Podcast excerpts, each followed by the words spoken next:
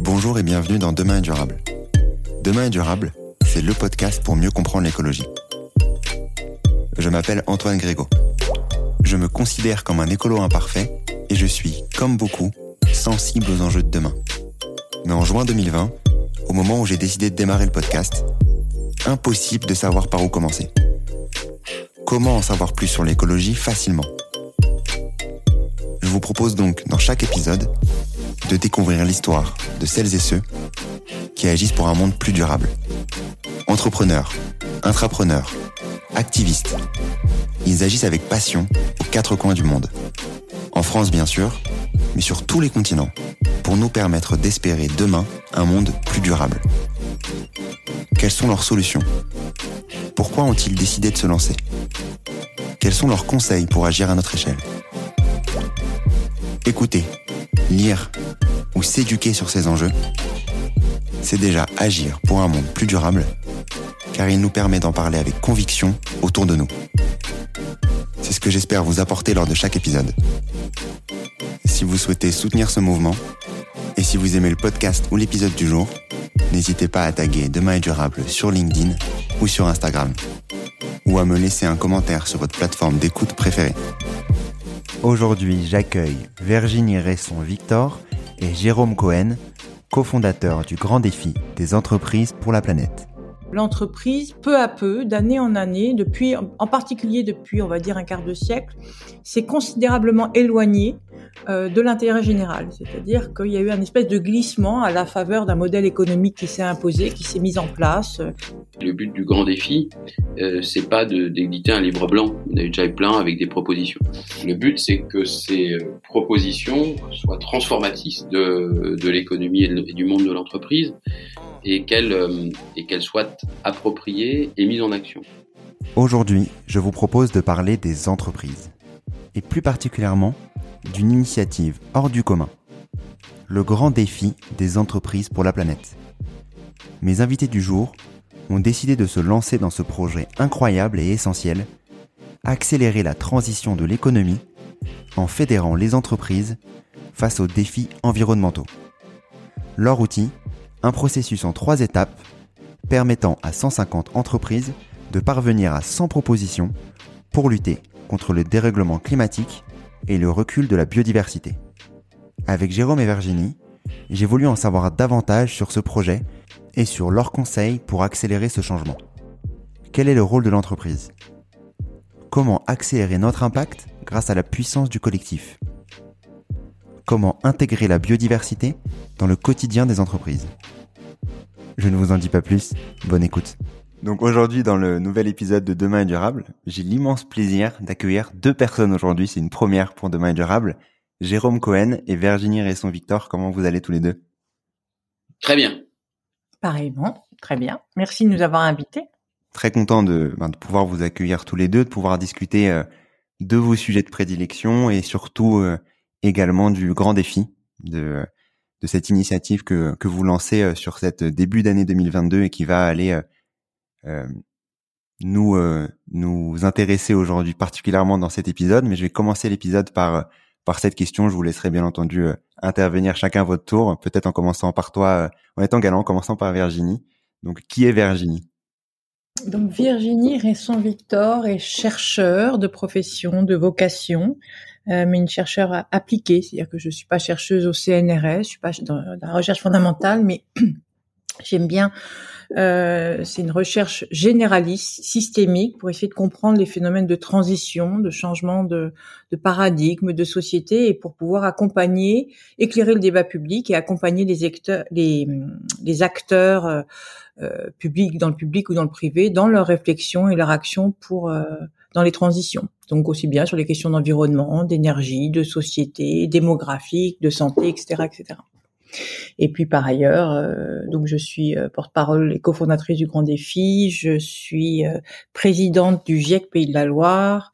j'ai quelques petites casquettes comme ça, et, et je suis la maman de trois enfants, trois jeunes enfants, qui ce qui me booste évidemment dans mon dans dans cette envie de, de réfléchir à l'avenir et d'agir pour l'avenir. Ok, très bien. Jérôme? À moi maintenant, écoute, moi je m'appelle Jérôme Cohen, comme tu l'as dit. J'ai 48 ans, euh, je travaille depuis une quinzaine d'années autour de ces questions. Euh, c'est-à-dire, j'ai monté une organisation notamment qui s'appelle Engage, qui travaille sur euh, l'accompagnement des citoyens et des entreprises, organisations, autour des grands euh, défis du 21e siècle, à travers différentes activités. On y reviendra ou pas, c'est pas très important. Euh, et comme Virginie, je m'intéresse à cette approche très très systémique, au lien entre les ces différents défis, pour moi, qui peuvent pas être décorrélés. Et puis, en fait, j'ai, on va dire, une autre passion très très forte qui a été aussi un peu mon métier, qui est la, la création, l'art. Et euh, donc j'ai fait beaucoup de chants lyriques, j'ai fait beaucoup de mise en scène. Et, euh, et d'ailleurs, je trouve qu'il y a un lien assez fort entre ces deux engagements, c'est-à-dire d'essayer de travailler pour des choses qui nous dépassent, qui sont plus plus hautes que soi, euh, et qui, pour moi, contribuent à, à l'élévation de, des hommes, des femmes et des hommes. Donc c'est peut-être ça là, ce qui relie mes mes deux grands centres d'intérêt. Donc on va euh, revenir et aller euh, directement dans, dans, le vif du sujet, à savoir, euh, avant de parler bien entendu du grand défi que vous pourrez peut-être définir aussi par la suite, pourquoi vous avez commencé à, à travailler sur le, sujet de, l'entreprise En fait, moi, je, suis venue à... C'est l'entreprise et le grand défi d'ailleurs, hein, puisque le grand défi s'appelle le grand défi des entreprises pour la planète. Euh, D'abord parce que dans, euh, j'allais dire dans mes travaux euh, et mes accompagnements, j'ai été plusieurs fois, évidemment de très nombreuses fois, j'ai accompagné des entreprises dans leur réflexion de toute taille. Ça peut être des grands groupes, ça peut être des PME.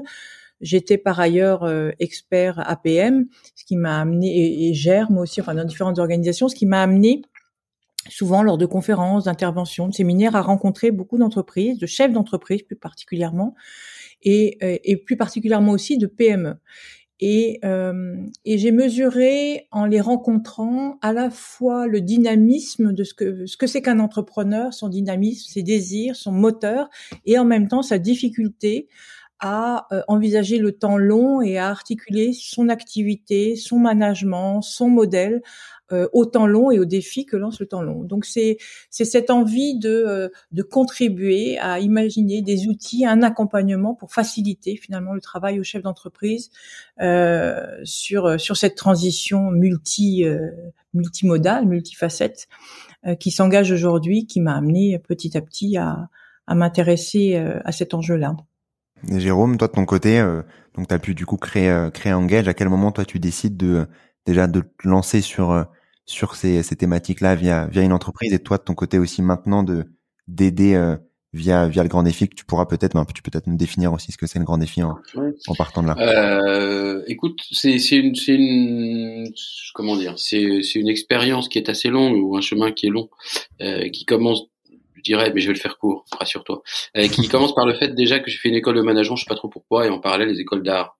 Et quand j'ai commencé à travailler, j'ai été assez soufflé, euh, voire euh, presque traumatisé pour être honnête, par mes premières expériences euh, professionnelles, notamment dans le conseil en stratégie, où je dirais que je ne comprenais pas d'une part pourquoi on travaillait.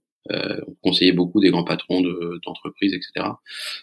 Je comprenais pas en fait quel était la, le sens de tout ça et la vocation des entreprises. C'est bah, j'étais complètement interdit. Et deuxièmement, euh, surtout dans le conseil en stratégie, le mode d'organisation, le, le, euh, managériale était tellement en contradiction avec ce que ce à quoi je croyais, donc j'étais tout jeune, j'avais 25 ans, euh, que j'étais là aussi assez interdit et soufflé, donc des organisations très hiérarchiques, voire militaires, avec un mode de management extrêmement violent. Euh, moi qui venais plutôt de, de l'art, de, de la musique de chambre, où, là, où ce qu'on comment dire, ce qu'on met en avant, c'est quand même l'écoute et le respect de la parole de l'autre. Euh, C'était très compliqué de me baigner et de m'y baigner, et donc je suis donc mes premières expériences ont été assez euh, violentes, voire traumatisantes. Et donc du coup, j'ai eu deux formes de comment dire, deux formes de d'engagement ou de le premier, c'était en dehors de l'entreprise, en me disant l'entreprise n'est pas pour moi. Euh, c'est un monde qui est trop loin de mes de mes valeurs. Euh, et donc j'ai fait du, de la mise en scène, du chant, etc. Et puis une autre approche qui est de dire, euh, eh bien, euh, essayons quand même de travailler, voire de la transformer ou de contribuer à sa transformation parce que si moi je, l'ai vécu comme ça, autour de moi il y en avait beaucoup qui le vivaient aussi pas très bien, et donc il y avait une, aussi une nécessité de la transformer. Donc progressivement, après différentes expériences autres dans des forums, dans une dimension presque un peu plus journalistique, ou en tout cas oui, d'organisation de forums sur ces sujets-là. Je me suis dit qu'il fallait plutôt passer d'ailleurs par le citoyen pour transformer, pour essayer de d'apporter, enfin de, contribuer à la transformation de la société aujourd'hui. Et puis après, euh, de fil en aiguille, en montant en gage, je me suis dit aussi que évidemment les citoyens étaient des salariés et que on ne n'arriverait pas à une transition, une transformation suffisamment euh, large ou importante si les entreprises n'étaient pas dans cette histoire. Et donc, euh, de façon assez naturelle, en fait, même des gens avec qui on a travaillé chez Engage m'ont demandé de, de venir faire des, de travailler avec elles, euh, de transformer leur entreprise. Et donc, de fil en aiguille, mon travail, c'est aussi en partie déporté sur le monde de l'entreprise et ce qui nous a conduit, euh, en se rencontrant il y, a, il y a quelques années avec Virginie, de commencer à réfléchir, à, à d'échanger sur ces sujets et puis après à se dire que en venir à la création du grand défi. Donc c'était un peu une suite logique, si tu veux, d'une trajectoire de vie. Et moi, je vais rajouter quelque chose qui complète, euh, si je peux, euh, ce, que, ce que vient de dire Jérôme. Euh, et, et, qui a contribué peut-être à notre rencontre aussi, je ne sais pas. C'est que de mon point de vue, dans la mesure où je, dans mes cas, dans les différentes casquettes que je porte, ça me, ça me donne enfin, ce qui est intéressant, c'est que je suis en contact avec des élus via les territoires, avec des chercheurs, des scientifiques, euh, avec des citoyens via des associations et donc avec des entreprises. Et c'est extrêmement intéressant de voir la difficulté de, créer des ponts entre ces différents univers alors qu'ils ont besoin les uns des autres, mais leur difficulté pour échanger, pour communiquer et pour se transformer ensemble. Et je pense que euh, il y a ce souci-là euh, chez Jérôme, euh, c'est-à-dire qu'on on peut transformer, euh, on peut pas transformer l'entreprise seule, on pourra pas transformer les chercheurs seuls, on pourra pas, et on a besoin de, la recherche, surtout aujourd'hui plus que jamais, on pourra pas changer euh, euh les collectivités si on crée pas de dynamique collective. Et je crois que c'est important d'avoir cette idée de, de dynamique et de convergence et qui nous ramène à chaque fois à l'intérêt général. Et, euh, et, et, ça, c'est pour compléter ce que j'ai tout à l'heure. Un de mes, une de mes préoccupations, et je pense que, enfin, je, je vais pas parler à sa place, mais euh, une de, de, nos réflexions communes avec euh, Jérôme, c'est euh, le constat que euh, l'entreprise, peu à peu, d'année en année, depuis, en particulier depuis, on va dire, un quart de siècle, s'est considérablement éloignée de l'intérêt général, c'est-à-dire qu'il y a eu un espèce de glissement à la faveur d'un modèle économique qui s'est imposé, qui s'est mis en place, euh, d'une chaîne euh, d'une chaîne de valeur qui s'est allongée, enfin de, tas de facteurs qu'on connaît, d'une dérégulation, de tas de de, différents facteurs, eh bien, euh, il y a un certain nombre de, de, de, règles qui ont permis aux entreprises de s'éloigner de, de l'intérêt général. Et, euh, et maintenant, tout ça est ressenti comme une faiblesse. Donc, il s'agit de reconstruire tout ça. Et ça ne peut se reconstruire, à mon sens et à notre sens, que euh, en mobilisant l'ensemble des acteurs. Donc, c'est aussi ça le systémique et le fait que euh, il est essentiel d'aller vers les entreprises pour euh, pour cette transformation générale. Oui, je suis complètement d'accord. Et je rajouterai à mon tour, c'est que le euh, pour, pour accompagner cette transition, il faut, il faut le faire avec les femmes et les hommes, quoi. Et que si on veut, euh, euh, et que les citoyens sont aussi des salariés et vice versa. Et donc c'est très compliqué de faire un, une sorte de compartiment, de compartimenter et de, de séquentialiser la vie de chacun. Et si on pouvait au contraire réconcilier pour que la personne soit la même dans son temps citoyen et dans son temps salarié, je pense qu'on aurait déjà fait un grand chemin. Donc c'est illusoire de, ou, ou mortifère presque de séparer ces deux, ces deux séquences de la vie.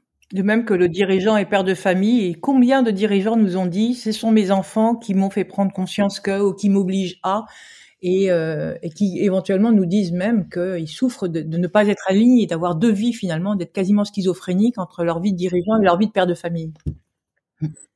Sur, euh, sur l'entreprise, donc vous, vous commenciez à parler justement de justement cette convergence, mais aussi du, du poids et du rôle de l'entreprise, du système euh, plus euh, plus plus globalement dans dans toute cette euh, cette disons la cause entre guillemets du, du réchauffement climatique, mais aussi le rôle qu'elles auront central de, de sur la transition. Est-ce que maintenant vous pouvez me présenter ce que c'est le grand défi pour justement aller aborder les solutions que vous proposez pour qu'on puisse parler un peu plus de en détail de, de ce que vous faites et et de vos conseils pour ben, pour y arriver bien entendu? Le grand défi, il est, né de notre rencontre, il est né aussi d'un constat qu'on a déjà commencé à évoquer, et puis d'une analyse qu'on a faite euh, de la Convention citoyenne pour le climat, qu'on a trouvé très intéressante dans la capacité à, permettre à 150 citoyens, plus ou moins éloignés de cette problématique-là, d'apprendre très vite sur ce sujet, de se former. Euh, et puis, alors même si ensuite, euh, évidemment, d'un point de vue politique, d'acceptation et de et de transformation effective, on peut avoir des débats, mais on a trouvé le process très intéressant.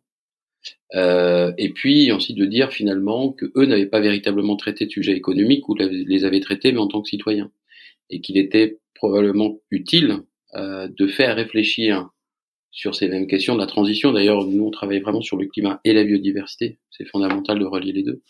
Euh, de finalement de, de permettre aux, aux entreprises et aux, et aux, et aux forces qui les constituent, c'est-à-dire les dirigeants, les salariés, euh, les actionnaires, et ben de réfléchir eux-mêmes à la façon dont ils veulent accélérer cette transition euh, de l'entreprise et plus, plus largement de l'économie. Et donc, on s'est inspiré quand même de, au départ de cette idée, même si elle a beaucoup évolué, euh, pour s'adapter à, au monde de l'entreprise. Et donc, l'idée, c'est simple, c'est de permettre à 150 euh, représentants d'entreprise euh, tirés au sort, eh bien, de formuler sans proposition d'action prioritaire pour euh, accélérer finalement la transition de l'entreprise, euh, la transition écologique de l'entreprise. Et pour cela, on a imaginé un process en trois étapes.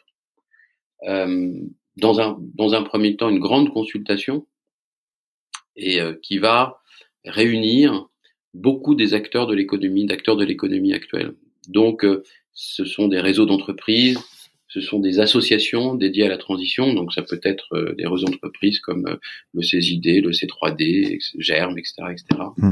Euh, des associations comme WWF, enfin, des, des, associations qui sont engagées dans cette question de transition, euh, des euh, acteurs plus institutionnels comme l'ADEME, comme l'Office français de la biodiversité, comme le, la CDC biodiversité, etc. Des associations d'étudiants particulièrement engagées sur ces questions, des réseaux d'alumni. Tous ces, toutes ces, ces, ces parties prenantes de l'économie, celles qui font la réflexion euh, sur, cette, sur la transition et qui vivent l'économie, qui l'animent, euh, vont participer avec des entreprises qui ont choisi de soutenir le grand défi à une grande consultation, qui, dans un premier temps, qui va permettre finalement de, de, de faire apparaître, de faire émerger, d'identifier les freins, les besoins et les propositions du monde économique pour accélérer la transition. Ça, c'est un premier temps. Ça va se passer de, de février à, à, à, avril 2022. Euh, Et ensuite, dans un second temps, on va réunir ces 150, euh, entre, 150 entreprises tirées au sort, qui elles vont avoir pour mission pendant six mois, en s'appuyant sur cette consultation et sur ces résultats, eh bien de et, et de, l'audition d'experts, euh, évidemment de travail en intelligence collective à Paris en région, donc on va les réunir six fois de suite, deux jours, de faire émerger sans proposition, a priori il en aura ça, on verra bien, sans proposition d'action pour accélérer la transformation de, de l'entreprise euh, et éventuellement aussi de quelques, quelques points législatifs. Et donc ça, ça, ça c'est vraiment la deuxième partie, la partie cœur sur le de travail des 150. Et puis dans un troisième temps, eh bien, ce qui est le but finalement du grand défi, le but du grand défi, euh, c'est pas d'éditer un livre blanc. Il y en a déjà plein avec des propositions. Le but, c'est que ces euh, propositions soient transformatrices de, de l'économie et, du monde de l'entreprise et qu'elles euh, et soient appropriées et mises en action. Et donc là, on va s'appuyer de nouveau sur tout ce, ce, cet écosystème de partenaires qu'on a constitué, qui ont participé à la consultation en amont, pour appuyer avec nous la diffusion, la mise en place de ces propositions. Euh, pendant euh, et tout ça va se passer, se dérouler euh, sur l'année 2022 et la diffusion commencera aux alentours du mois d'octobre-novembre 2022. Ce qui est important en fait de, de comprendre dans le grand défi, c'est que c'est une aventure qui, qui n'entend pas réinventer finalement, parce qu'il y a déjà beaucoup d'acteurs qui réfléchissent à ces questions de transition, qui ont des solutions. Euh, c'est déjà d'identifier, je pense que c'est super important, les freins qui empêchent cette transition d'avancer. Pourquoi ça n'avance pas plus vite? Qu'est-ce qui freine? Ça, c'est un point qui pour moi est central.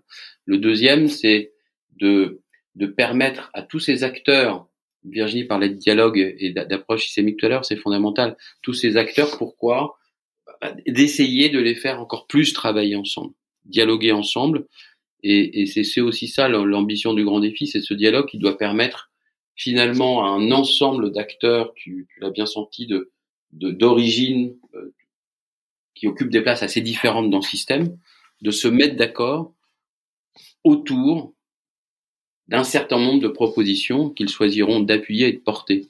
Et ça, c'est un travail qui est absolument fondamental. Et au cœur, il y a ces 150 entreprises tirées au sort qui sont représentatives de la diversité des entreprises. Et donc, quand ils auront imaginé fait ressortir ces propositions, eh bien finalement, elles seront, euh, elles auront cette légitimité apportée par ce tirage au sort et par ce, cet écosystème large d'acteurs de, de l'écosystème économique, enfin de, de l'économie. Quand, quand, vous parliez justement de, de ces entreprises-là, donc des, des 150 qui seront tirées au sort dans un, dans un second temps, c'est euh, tout type d'entreprise, à savoir euh, quelle que soit la taille, quel que soit le secteur, quel que soit euh, qui peut participer potentiellement?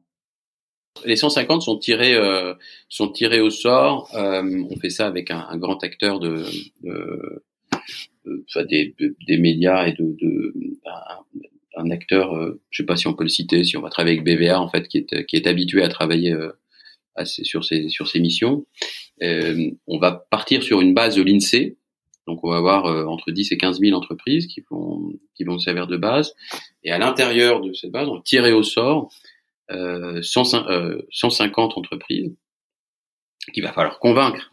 Donc c'est tout un travail évidemment qui va être complexe, mais qui seront euh, choisis, sélectionnés suivant quatre critères euh, leur taille, leur secteur d'activité, leur statut juridique et leur territoire, en fait, leur origine territoriale. Et à l'intérieur de ces, de ces 150 entreprises qu'on va choisir, on va, on va euh, à nouveau choisir ou faire émerger 60 dirigeants, 60 salariés et 30 actionnaires investisseurs, parce qu'on veut aussi que toutes les parties constituantes de l'entreprise soient représentées. La diversité, elle va aussi avec les acteurs en amont. Euh, et je dis ça parce que dans les acteurs en amont, il y a euh, aussi bien des réseaux d'entreprises, on l'a dit, mais il y a aussi des associations, il y a des associations de jeunes, euh, il peut y avoir des consommateurs, il y a des collectifs de salariés, il y a euh, des partenaires sociaux, des syndicats, etc. Et, et c'est cette diversité-là, elle n'est pas que dans les 150, elle est globale. C'est-à-dire que euh, on va créer de la convergence petit à petit. Euh, à partir des, des, difficultés, des freins, des obstacles, des besoins, des propositions, et petit à petit on avance et on crée, on crée de, de la convergence. Et il est important, avec cette diversité, ça permet à la fois probablement, enfin on l'espère, c'est le but du jeu, euh, d'identifier l'ensemble des freins, parce qu'il y a certainement des freins qui sont liés euh, à des intérêts particuliers de l'un ou l'autre, euh, à des peurs euh, par exemple des salariés de devoir euh, de, de, perdre leur métier. Je, je, je, je réfléchis à votre, c'est pas forcément ça, mais c'est un exemple que j'ai déjà rencontré, euh, ou de devoir à des dirigeants de gagner moins d'argent. Enfin, on, on, peut avoir des pertes aussi simples que ça, puis d'autres plus complexes, plus organisationnelles, des pertes de. Et donc, il faut arriver à identifier l'ensemble des représentations et l'ensemble des freins pour apporter une réponse globale et euh, qui soit complète. Parce que si on ne s'adresse que aux dirigeants, on va répondre aux problèmes de dirigeants, mais on va pas lever les autres obstacles qui peuvent se situer à d'autres niveaux de, de, de l'entreprise, dans le management, chez les fournisseurs, etc., etc. Donc c'est pour ça que cette diversité, elle était essentielle parce que et on l'a vu d'ailleurs aussi avec la convention pour la, convention citoyenne, c'est-à-dire qu'à partir du moment où une solution n'est pas suffisamment co-construite, eh bien on voit bien que l'appropriation est plus compliquée. Et donc, un des enjeux pour nous du grand défi, c'était de réunir suffisamment de partenaires, de, de, de participants, pour que précisément euh, les, les, les, propositions qui en sortiront seront assez consensuelles pour être facilement et rapidement mises en œuvre. et éviter cette euh, des campagnes de lobby qui ont, qui ont, pu avoir lieu au moment de la loi climat, par exemple. Ça veut pas dire qu'on va pas rencontrer des obstacles, qu'on va pas être. J'en sais rien, j'espère que non, mais c'est probable malgré tout que ça, on crée pas un consensus comme ça là où euh, où ça où par ailleurs ça, ça ça ça se révèle difficile. Mais en tout cas, on espère que ce processus à la fois participatif et d'intelligence collective et multipartite va faciliter malgré tout euh, l'identification de l'ensemble des ressorts de la transition pour apporter des mmh. réponses suffisamment complètes.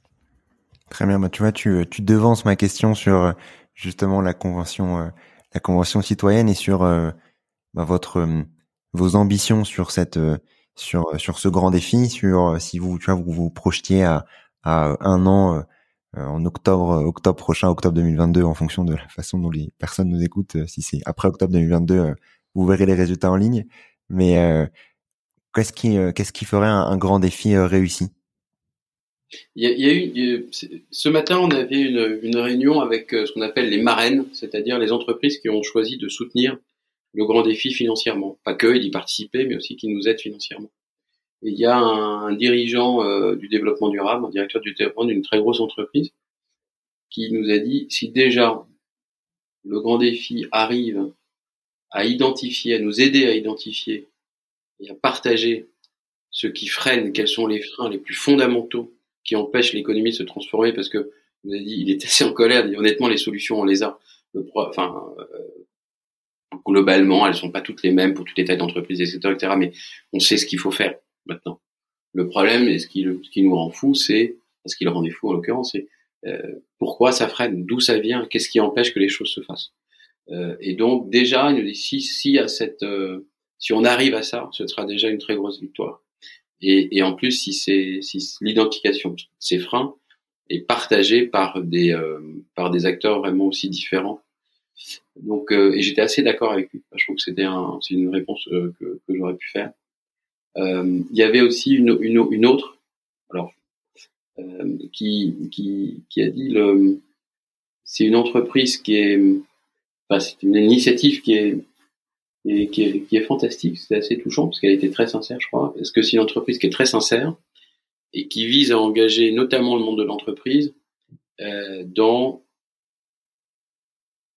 un intérêt ou dans une ambition qui dépasse leur propre intérêt particulier pour atteindre l'intérêt général. Euh, et c'est relativement rare. Et euh, si on arrive à mener cette, cette, cette, initiative jusqu'au bout, ça voudra dire que les entreprises sont capables aujourd'hui de s'emparer de l'intérêt général. Euh, en tout cas, ce sera une preuve supplémentaire. Euh, puis je rajouterais peut-être que euh, l'une des ambitions fortes, c'est quand même réussir à faire dialoguer, euh, ce qu'on disait tout à l'heure, mais des acteurs qui, quand même, entre, je dirais, je sais pas, je prends des exemples des, des étudiants très jeunes qui ont une vision euh, presque plus révolutionnaire que réformiste, euh, des réseaux d'entreprises euh, un peu plus traditionnalistes, euh, des ONG très engagées. Si on arrive à ce que des entreprises, bien évidemment, et à faire que tous ces, ces, ces acteurs réussissent à se parler, réussissent à dégager leur intérêt particulier pour arriver à quelque chose qui les dépasse un peu, ce que je disais aussi tout à l'heure, je pense que ça aurait aussi été une, une, une réussite ou un marqueur et si on arrive à, rendre ça public. Moi, j'ajouterais que aujourd'hui, on le voit dans un certain de sondages, même récents, on le voit dans des, des documentaires, des choses comme ça, des interviews. Euh, dans les médias en particulier, euh, sauf évidemment les médias plus écologistes, mais euh, on, voit très bien qu'une période de transition, surtout avec le Covid, crée des peurs, des inquiétudes. Et on est dans une période où il y a clairement un sentiment d'inquiétude parce qu'on peut difficilement se projeter, parce qu'un coup on travaille à la maison, un coup on travaille pas à la maison, parce que on en est au, au, énième euh, variant, à la cinquième vague, parce que euh, frontière de la Chine fermée ou pas, parce que, etc. Il y a, y, y a des tas de raisons pour les entreprises d'être inquiètes et en plus, on est en train de leur dire qu'il va falloir probablement changer de modèle économique ou en tout cas le revoir, changer de management avec l'arrivée des générations Z, etc., etc. Ça fait beaucoup de beaucoup de changements et le changement, la nature humaine, par nature, elle aime pas ça. Elle est assez réfractaire et a, fortiori les sociétés. Et, euh, et donc, le grand défi euh, serait, à mon sens, réussi si on arrivait à rassurer déjà, à rassurer tous ces acteurs économiques et en particulier les chefs d'entreprise et les dirigeants d'entreprise et, les membres de l'entreprise, les acteurs de l'entreprise, sur le fait que un, cette transition, elle, elle, on a des choses à gagner. Ça n'est pas que du renoncement, c'est aussi des choses à gagner, c'est aussi des éléments à gagner. Qu'elle est accessible et qu'elle est faisable. Et donc, un grand défi réussi, c'est aussi un grand défi qui arrive finalement à formuler une trajectoire euh, quasiment un mode d'emploi finalement de la transition. Euh, pour faciliter les choses, pour rassurer, pour rendre accessible. Donc ça, c'est euh, c'est un quatrième pour, pour moi, c'est un quatrième enjeu de réussite du grand défi qui s'ajoute aux trois que Jérôme vient de euh, vient d'évoquer. Et puis j'en rajoute un, un, dernier qui est d'une nature un peu différente. Euh, quand on y réfléchit, le grand défi, c'est euh, c'est une initiative euh, qui est inspirée par les conférences de consensus, les conventions citoyennes, euh, par, par ces, ces, nouveaux outils, on va les dire de, on va dire de la démocratie. On voit bien que la transition, l'enjeu de la transition, c'est aussi un enjeu de gouvernance parce que euh, nos, les sociétés telles qu'elles ont été structurées, l'économie telle qu'elle a été structurée, la gouvernance de l'économie telle qu'elle a été structurée euh, au XXe siècle, eh bien, elle n'est plus ajustée aujourd'hui aux enjeux de long terme, parce qu'on est sur des gouvernances de court terme, etc. Et donc, il va falloir trouver d'autres moyens. Et on voit bien la difficulté du législateur pour s'emparer du long terme, surtout s'il doit être réélu, etc. Euh, et donc, il va falloir trouver d'autres moyens pour aider le législateur aider l'acteur politique à la transformation en continu de la société et au plus près des problèmes, mais dans leur temporalité, c'est-à-dire dans le long terme. Et ça, c'est vraiment un sacré défi parce qu'on n'a vraiment pas nos outils de nos fonctionnements démocratiques aujourd'hui n'étaient pas n'étaient plus adaptés à ça. Et, euh, et la Convention citoyenne, c'est un, c'est une forme de réponse. La construction européenne à l'époque avait été une réponse aussi à ça, avec la, la répartition du rôle entre la Commission, le Conseil et le Parlement. Eh bien, le grand défi, c'est aussi ça. Ça paraît très prétentieux ou très ambitieux, en tout cas, mais c'est aussi, en tout cas, ça s'inscrit dans cette espèce de recherche d'outils au service de l'intérêt général avec l'ensemble des acteurs et qui soit le plus participatif et collectif possible. Et donc, une des réussites du grand défi, ça serait d'être répliqué répliquer, euh, répliquer bien entendu dans dans d'autres pays et, euh, et euh, pour pour justement inspirer d'autres échelles. Il y a d'autres échelles et sur d'autres thèmes d'ailleurs aussi. Tu parlais d'un d'un terme juste avant euh, qui m'a donné envie de discuter, la partie collectif notamment. Euh, le rôle du collectif, le rôle du collectif dans justement cette cette transition écologique. Pour vous, quelle est sa quelle est sa puissance? Est-ce que c'est pour c'est ça aussi le l'avenir et disons l'une des solutions pour demain? euh, je dirais oui, du, collectif et dans différents aspects, je pense. Un, dans la nécessité de, de rapprocher des acteurs différents, donc je dirais de travailler en écosystème euh, dans, dans une même direction. Donc il y a, y y a, y y a cette, cette nécessité-là. Il n'y aura pas de transition si le monde économique, politique, citoyen, citoyen organisé ne travaillent pas ensemble. Euh, on l'a vu en travaillant avec des grosses organisations, par exemple sur, euh, sur l'hydrogène, etc. C'est à partir du moment où les acteurs se sont parlé entre eux, qui ont des intérêts euh, peut-être différents, peut-être convergents, qui peuvent être compétiteurs, que les choses se sont débloquées. Et puis, je pense qu'aussi dans les, les, trouver des solutions, pas forcément de, techniques difficiles, mais s'accorder sur des solutions, s'accorder sur leur mise en place, sur leur développement, sur cette transition, nécessite euh, que des que des intelligences différentes se mettent autour de la table et acceptent de dialoguer entre elles. Et, et, et donc cette, cette trajectoire d'intelligence collective ou, ou, autorisée, permise par l'intelligence collective, je pense qu'elle est fondamentale. Je dirais, je dirais d'ailleurs par les intelligences, parce que je pense qu'on n'a pas besoin simplement d'intelligence purement rationnelle aujourd'hui, mais de faire euh, intervenir aussi des, sa, sensibilité, enfin, d'autres formes d'intelligence. Et je dirais que d'ailleurs cette euh, cette intelligence collective, elle se retrouve dans, elle est vraiment dans l'ADN, dans la constitution euh, du grand défi, puisque euh, on a choisi, déjà on le fait à deux, avec avec, enfin, on l'a initié à deux en tout cas, avec Virginie. Ensuite, on a constitué autour de nous une, une équipe d'une trentaine de bénévoles, avec qui organisés par Paul, qui, qui travaillent eux-mêmes en intelligence collective et qu'on et qu'on réunit et qui et qui apportent chacun leur expertise, leur expérience, leur, des énergies différentes. Et après, tout le, le principe du travail avec euh, les partenaires, des 150 entre eux, va beaucoup, énormément s'appuyer sur l'intelligence collective aussi. Donc aujourd'hui, c'est une probablement, on peut parler aujourd'hui, euh, enfin c'est une nouvelle façon d'aborder tous les enjeux qui sont devant nous. Euh, Virginie parlait d'expérimentation citoyenne, mais elle aussi, comme euh, la Convention citoyenne s'appuie sur euh, des expérimentations démocratiques d'un nouveau genre. Euh, à l'intérieur des entreprises, on n'arrivera pas, je pense, à faire, bouger les entreprises sans avoir, sans cette capacité que, confère l'intelligence collective d'emmener des acteurs très différents de l'entreprise ensemble. donc, elle doit, je pense que cette intelligence collective est, est, est l'une des presque des colonnes vertébrales de la transition. Virginie, est-ce que tu veux compléter ou est-ce que Jérôme a, tout dit Il a dit beaucoup de choses, donc euh, j'ai pas grand-chose à rajouter, sauf à revenir sur le mot d'intelligence. Intelligence, ça vient du latin interligere, ça veut dire faire les liens.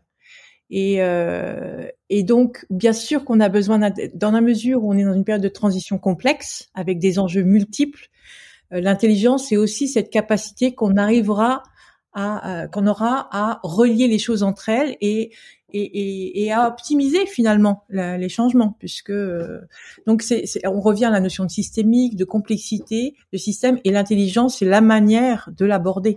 Donc euh, oui, l'intelligence elle est collective, elle est multiple, et elle a cette capacité de de faire les liens entre des choses qui ont qui se sont séparées aussi, qui se sont spécialisées euh, depuis euh, depuis quelques décennies et qu'il faut sans doute remettre ensemble pour retrouver cette cette notion aussi d'intérêt général, de, de, commun, de voilà, d'où euh, effectivement euh, l'absolue nécessité de s'appuyer sur l'intelligence à la fois collective et commune. je voulais revenir sur un thème que tu as pu aborder aussi au tout début, Jérôme, la biodiversité c'est très intéressant de voir aussi ce terme-là arriver dans, dans, dans le grand défi parce qu'on l'oublie aussi souvent. On parle, on pense très souvent climat, on pense très peu biodiversité. Pourtant, bien entendu, les, les deux sont liés. Euh, comment arriver à faire réfléchir les entreprises sur un sujet qui semble tellement éloigné de, euh, de leur enjeu du, du quotidien, disons? C'est pas facile ta question. Euh, la, la alors il y a, je ferai deux, pour faire deux réponses. Il y a une réponse assez, euh, euh, comment dire, assez sensible, et une réponse euh, plus euh, plus technique. Euh, plus sensible, je pense qu'il faut retisser le lien entre nous, les hommes avec un grand H, et le vivant comme si l'homme s'était coupé du vivant, l'homme s'était coupé de la biodiversité dont il fait euh, partie, pourtant. Euh, à tel point, je ne vais pas rentrer dans les détails, mais je me rappelle, j'avais animé un truc il y a, a 3-4 ans avec des jeunes entrepreneurs à qui je devais euh, expliquer, ou plutôt euh, faciliter le fait que leur entreprise intègre ces questions de climat, de biodiversité. Puis, enfin, je fais ça très vite. en apportant des champignons que j'avais ramassés quelques heures auparavant, je me suis aperçu que la moitié n'avait jamais vu de champignons de leur vie donc ne savait pas ce que c'était qu'un champignon. Euh, donc en fait, si tu veux, c'est très compliqué de pouvoir faire réfléchir à, à, changer son business model ou, ou appréhender par un par quelqu'un entreprise la biodiversité si tu n'as plus aucun contact avec elle. Et après, je dirais que sur un donc ça pour moi c'est fondamental, ça passe par une éducation, ça passe il y a, il y a plein d'organisations aujourd'hui qui commencent à organiser des marches des retraites de dirigeants dans la nature, etc., qui se reconnectent à ça. Euh, et je pense que c'est loin d'être un folklore. Euh, et ensuite, il y a une approche qui est plus, enfin, plus technique d'une certaine façon, qui est de dire comment euh, il y a des outils aujourd'hui qui sont de, qui sont développés, parce que le lien entre la biodiversité et l'entreprise ou l'économie est, est, moins peut-être facile à faire euh, que, que pour le climat et le carbone. Euh, et donc, c'est de, des, des, des, outils qui permettent de, de, de comment dire, d'analyser, d'identifier les liens de dépendance et d'impact entre l'entreprise, entre l'économie et le vivant. Et, euh, et, ce qui est assez singulier, c'est quand on anime des ateliers, on fait beaucoup ça chez Engage depuis quelques mois, euh, où on, beaucoup d'entreprises ou de dirigeants d'entreprises ou directeurs de RSE, peu importe, arrivent et, et nous disent moi je ne vois pas le lien que j'ai avec le vivant, la biodiversité. surtout quand elles sont dans dans les services, par exemple. Et, et en fait, en, en trois heures d'atelier, en fait, grâce à des outils assez particuliers, si tu veux, le euh, une sorte de mapping, euh, eh bien, euh, elle découvre en fait euh, en quoi ces entreprises sont dépendantes de la biodiversité, sans le vivant en fait elles pourraient rien faire, euh, et quels sont leurs leur impacts précis sur le vivant. Et à partir de là, je trouve que leur leur façon de considérer leur activité, leur business model change assez radicalement, euh, et qu'elles en fait, le, le, il y a une telle coupure que finalement, il y a une déconnexion entre le monde économique et le monde du vivant. Et donc, le travail, c'est en fait une sorte de travail de rapprochement, de retisser ce lien, techniquement et sensiblement, je dirais.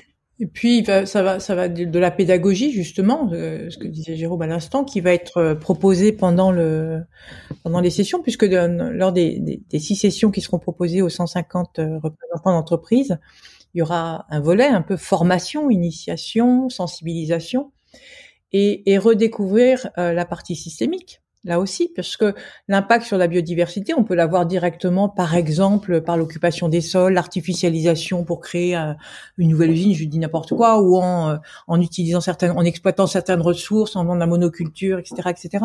Mais ça peut être aussi indirect.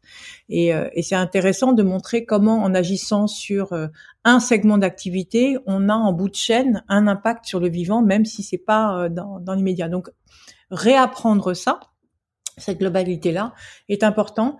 Et il y a un aspect qu'on va euh, qu'on va aussi travailler pendant qu'on a l'intention de travailler et qui n'est pas le plus facile, qui est l'instrument de mesure.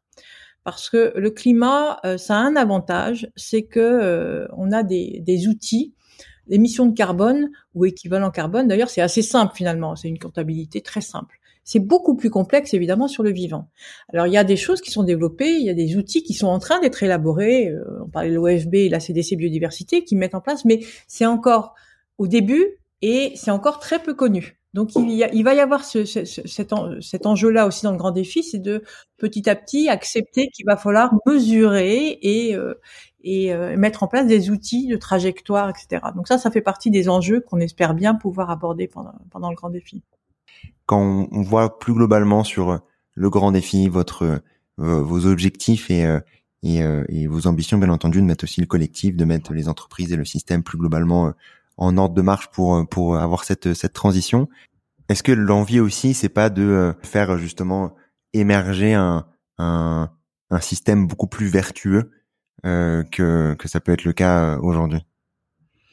Moi, là, j'ai envie de répondre avec enthousiasme. Oui, bien sûr, évidemment. Euh, euh, quand on dit d'ailleurs la, la, formule qu'on utilise pour présenter le grand défi, on dit que sa vocation, c'est d'accélérer la transition vers un monde durable pour tous. Qu'est-ce que c'est que le durable pour tous? Typiquement, c'est un monde vertueux euh, où chacun s'y retrouve. Et quand je dis chacun, c'est de tout ce qui constitue le vivant, c'est les individus, c'est euh, euh, l'économie, etc. Donc la vertu, c'est c'est cette manière de, de, de, de, cet assemblage qui est vertueux au sens où, il, où chaque élément favorise les autres et l'ensemble à la fois. Donc bien sûr, c'est un enjeu, c'est un enjeu central. Euh, je suis pas je ne veux pas dévaloriser notre travail. Je suis pas sûre qu'en un an on arrive à révolutionner l'économie et aboutir directement à un système vertueux, mais en revanche y contribuer, y contribuer et surtout emmener les acteurs, parce que c'est pas nous qui allons le faire. Il hein. faut bien se rappeler que nous on est juste des médiateurs finalement. On, a, on met à disposition un processus et des moyens pour que d'autres s'en emparent et le fassent. Mais euh, mais on espère bien que ça va être, euh, que, ça, que, que, enfin, pour moi, c'est une des, euh, euh, c'est un des enjeux. Et j'allais dire plus globalement, on a parlé du climat et de la biodiversité, mais on peut évoquer le terme un peu savant de limite planétaire, c'est-à-dire revivre, enfin recréer des conditions de développement qui soient ajustées à l'environnement à la fois euh, sociale, sociétale, écologique, euh, enfin l'ensemble des ressources aussi. C'est cette, euh, cet équilibre général qu'il s'agit de retrouver. Il ne s'agit pas de se spécialiser sur deux segments qui sont juste le climat et la biodiversité en ignorant tout le reste, évidemment. En tant que, que personne, personnage comme femme, etc. Comment est-ce qu'on peut agir justement dès maintenant pour aider ce mouvement, bien entendu, le grand défi, mais aussi aider les entreprises, son entreprise, son organisation, son association à justement évoluer dans ce sens-là, sans attendre, bien entendu, les les, les annonces de, du grand défi qui viendront qui viendront fin 2022 pour commencer, disons, cette démarche-là. Bien, en fait, je pense que chacun a la réponse à cette question. Et c'est pas à moi de la, ni, enfin, Pierre Gino aura peut-être une, mais je pense que c'est pas vraiment à moi de la formuler. C'est-à-dire que euh, chacun peut agir dans sa sphère de responsabilité personnelle ou professionnelle. Euh, évidemment, il y a des freins qui empêchent ça. C'est pour ça qu'on veut les faire ressortir aussi. Euh, tu peux être gêné par euh, ton supérieur hiérarchique, par, plein de choses. Mais pour moi, chacun a souvent on a cette question en fait, à laquelle je t'avoue ne, ne, pas avoir véritablement de réponse. Qu'est-ce que je peux faire? En fait, c'est à toi de découvrir. C'est à toi de savoir ce que tu peux faire, euh, jusqu'où tu peux aller, ce que tu es prêt à changer, les abandons que tu es prêt à faire, ce que tu n'es pas prêt à faire. Moi-même, j'ai plein de domaines où je suis pas du tout cohérent avec mes idées. J'essaie de les amoindrir, mais c'est pas évident. Euh, c'est euh, quels risques tu es prêt à prendre, quels sont les renoncements, comme pour une entreprise, que tu es prêt à, à prendre et à accepter. Et tout ça, c'est une, c'est une lecture euh, individuelle, je j'allais dire éthique au sens premier terme, éthique d'action. Qu'est-ce que je suis prêt à faire moi dans, dans mon quotidien euh, Est-ce que je suis prêt à, à, quitter mon entreprise parce que je, n'arrive pas à la transformer de l'intérieur et pourquoi y faire? Donc c'est des trajectoires de vie et euh, d'une part j'ai pas de conseils à donner parce que chacun dans une trajectoire différente, ni de, de presque de jugement parce qu'on est tous passés par des trajectoires de vie où on était très engagés à un moment, moins à un autre c'est que cette réponse, elle est très intime, en fait, je trouve. Euh, pour pour euh, compléter la pour compléter la réponse de Jérôme, je pense que ce qui peut être intéressant, c'est de se poser la question de effectivement comment est-ce que je peux faire moi-même et en s'appropriant peut-être les les questions qui vont être posées au 150. Ce que je veux dire par là, c'est que quand je fais une intervention devant un devant une des chefs d'entreprise, des dirigeants, euh, sur la transition. Euh, alors bien sûr, on, on, on, pose toujours le problème, mais les gens n'aiment pas qu'on leur pose le problème sans qu'on leur apporte des éléments de réponse. Et comme je ne suis pas moi-même dirigeant d'une entreprise euh, qui a beaucoup de choses à transformer pour euh, pour aligner euh, sa performance sur le sur le monde, enfin sur la sur la biosphère, sur les limites de la biosphère, je peux difficilement donner ces exemples-là. En revanche, euh, dans ma vie, je peux, euh, il y a des tas d'éléments, il y a des tas de jours, il y a des tas de moments où on choisit, on fait des choix. Et éclairer ces choix, euh, montrer des exemples, euh, donner des exemples de, de, de, de changements qu'on peut faire, je pense que c'est une manière déjà d'inviter euh, d'autres autour de soi à faire la même chose. dématérialiser les anniversaires, moi c'est un exemple que je donne. Je dis, bah, tiens, maintenant, alors ça paraît très loin la transition, mais sauf que non, on est en train de poser la question de de, de, de, de, transformer le bien en expérience et d'entrer dans une économie d'expérience, etc., etc. ça, c'est un tout petit exemple, mais je, je, c'est tout ce que je veux dire, c'est que l'exemple ou un processus de deuil, qu'est-ce que c'est qu'un processus de deuil, et de montrer comment ça peut inspirer finalement des transitions euh, de manière globale. Et puis, euh, euh, il y a, y a d'autres expériences dans la vie d'autres chemins qu'on a pu parcourir, ceux qui ont quitté leur voiture, ceux qui sont devenus végétariens, etc. Tous ces changements-là, ils sont, ils peuvent, à partir de tous ces exemples-là, on peut extrapoler. Et c'est très intéressant de nourrir la, réflexion et de compléter la réflexion personnelle avec cette euh, euh, et de la réinscrire dans un dans, un dans une transition plus globale. Donc, euh, et on voit bien, par exemple, aujourd'hui, euh, l'économie des transports, l'économie, le régime alimentaire est en train d'évoluer. L'émergence du bio, etc. Et ça, ça a bien émergé au départ à partir du changement de d'action personnelle, de comportement personnel, individuel, je veux dire. Donc c'est pour ça que c'est intéressant euh, de revenir malgré tout, comme le disait Jérôme, à des réponses intimes et personnelles, parce que c'est ça qui va fabriquer aussi petit à petit euh, un changement euh, plus global. Donc c'est agir, c'est ça commence aussi effectivement par se poser cette question-là et, euh, la partager, partager ses expériences.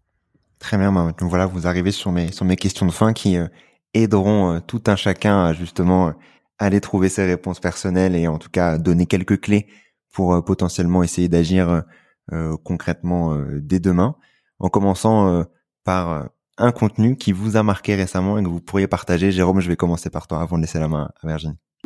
je vais conseiller un livre que j'ai lu cette année et qui m'a incroyablement marqué qui s'appelle Le restaurant de l'amour retrouvé par une, une écrivaine, une, une auteure euh, japonaise qui s'appelle Ido, euh, qui raconte euh, l'histoire d'une dépression et d'une renaissance d'une jeune femme japonaise par le contact avec la nature, par le fait de rouvrir une sorte de minuscule restaurant, j'en dis pas tellement plus, mais dans la montagne japonaise et, euh, et le dialogue avec la nature, avec une autre génération et et le et en fait finalement c'est c'est l'amour qu'elle retrouve pour la vie et l'amour qu'elle retrouve pour les autres grâce à ce qu'elle va leur offrir. C'est absolument sublime. C'est tout court, ça peut se lire vite et euh, c'est incroyablement écrit. C'est que de l'épure, c'est magnifique. Virginie, à ton tour. Moi, je vais aller sur un registre très différent du coup. Euh, et je vais bien sûr ne pas respecter la règle, c'est-à-dire que je vais donner deux contenus. euh, le premier, euh, enfin c'est deux films, et à mon sens, qui sont, c'est deux films très différents, mais euh, mais qui, qui pour des raisons très différentes euh, valent tous les deux la peine d'être vus euh, dans des moments différents. Le premier, c'est Don't Look Up euh, sur Netflix en ce moment, et qui nous parle du déni collectif. Alors c'est une parodie avec ses limites, mais, euh, mais c'est quand même extrêmement bien fait. Et ça serait quand même formidable s'il n'y avait pas que les convaincus, ceux qui savent déjà qu'on est globalement dans le déni qui les regarde. Donc ça, c'est euh, une chose. Et en même temps, le monde, le film Animal euh, de Cyril Dion et Walter Bouvet, et que je recommande vivement aussi. C'est un très beau film. Euh, donc voilà, qui nous parle du vivant et, de tout ce chemin que. Ah, et il y en a un troisième. De Flore Vasseur, Bigger Than Us. Voilà. Donc c'est trois trois films, je trouve, qui, euh, qui, qui peuvent nous accompagner dans cette réflexion. Ok, très bien. Moi, je vais te laisser enchaîner sur une action pour agir dès demain dans le bon sens, Virginie. Moi, j'en ai, euh, il y, en, y, en a plusieurs. Moi, je vais vous dire, je, je viens d'en faire une. J'ai abandonné complètement ma bagnole. Ça y est, je l'ai rendue depuis le 29 décembre. Je n'ai plus de voiture du tout. Euh, et euh, en fait, ça fait longtemps que j'utilisais plus, donc je triche un peu. Mais euh, mais euh, et je n'habite plus à la campagne, donc c'est d'autant plus facile. Mais c'est quand même une expérience intéressante de se priver d'un objet qu'on a eu depuis que depuis que j'ai 18 ans et de voir qu'on vit tellement bien sans. Voilà. Euh, c'est mais oui, tout à fait. Mais euh, c'est un peu euh, le problème, c'est que quand on vit en centre-ville, etc., c'est un peu théorique ce que je dis là. mais ou alors dématérialiser les cadeaux. Voilà, ça c'est une règle qu'on a adoptée dans ma famille avec les enfants et, euh, et j'offre des moments. Je n'offre plus d'objets, j'offre des moments et, euh, et ça marche, des expériences et ça marche super bien. Voilà. Jérôme, une action pour de, pour demain à dire. Euh, je vais, je vais être plus, euh, je vais être moins, euh, comment dire, précis ou concret. Euh, L'action, c'est dialoguer. Euh, aller voir un autre qui pense pas comme toi et passer du temps avec lui. Je trouve qu'on n'arrive plus à le faire et c'est dramatique. Je le vois partout dans euh, ma famille, partout en fait. Globalement, soit on abandonne le dialogue et on, et on se dit bon bah restons dans nos bulles, soit on, se hurle dessus. Et ça, ça s'apprend en fait. Donc il faudrait euh, aller créer une école du dialogue. Je pense qu'il y en a qui essayent avec l'école de la conversation, etc. de Xavier Casar, mais je pense que c'est absolument nécessaire aujourd'hui de de re c'est pareil que le lien finalement, c'est de retisser ce lien entre les gens là, parce que sinon je sais pas où on va, mais ça va, ça va pas être. Bon, alors je précise que la réponse de Jérôme est 100 fois meilleure que la mienne, que je suis un peu énervée, euh, et je vais illustrer pour dire à quel point c'est il a raison. Euh, il y a peu de temps, j'ai été convoquée par le lycée de mon fils euh, et mon fils adolescent et euh, je me retrouve face à un prof qui dit, mais écoutez, on voit votre fils traîner avec euh, des SDF, etc., avec une espèce de condescendance. Enfin, mon fils traînant avec des SDF, je voyais pas trop ce dont il parlait. Et, euh, et de fait, depuis qu'on est, depuis qu'ils sont tout petits, j'ai mon, mon, mari et moi, on leur a toujours appris à s'asseoir à côté des gens et à parler avec eux. Euh, et surtout s'ils étaient différents avec cette formule, et c'est, je fais cadeau de cette formule à, à Jérôme, l'inconnu est un ami qu'on ne connaît pas encore. Et j'adore cette formule. Et, euh, et, donc il a tellement raison, Jérôme, de proposer ça comme action. Euh, sûr. Et enfin, pour pour terminer, euh, Jérôme, je vais te laisser euh, laisser compléter avant de, avant de laisser la main pour pour finir pour pour Virginie. un ou une invitée que tu recommanderais, Jérôme, pour le podcast? Alors, je vais t'en donner deux. et voire trois. Euh, un, peut-être Cédric Ringenbach, qui est le, le, concepteur de la fresque du climat. Je sais pas si tu l'as déjà interviewé.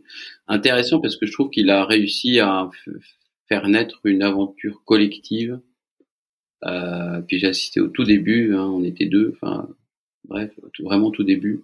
Et je trouve que la manière, s'il pouvait raconter la manière dont il a réussi à faire naître cette aventure collective le, et le partager, ce serait intéressant.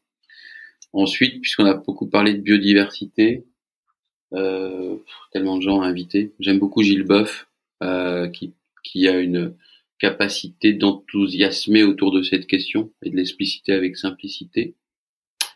Et puis, troisièmement, euh, euh, je crois qu'on a besoin de, de réflexion. Donc, j'aurais bien, j'aurais bien conseillé d'inviter avant tout des artistes aujourd'hui, euh, véritablement engagés. J'ai, et je vais complètement tricher parce que j'ai plein qui me viennent, mais il y en a un qui s'appelle Morisot, le philosophe, le biologiste. Euh, je pense que sur, euh, j'aime beaucoup sa façon de d'écrire et de parler.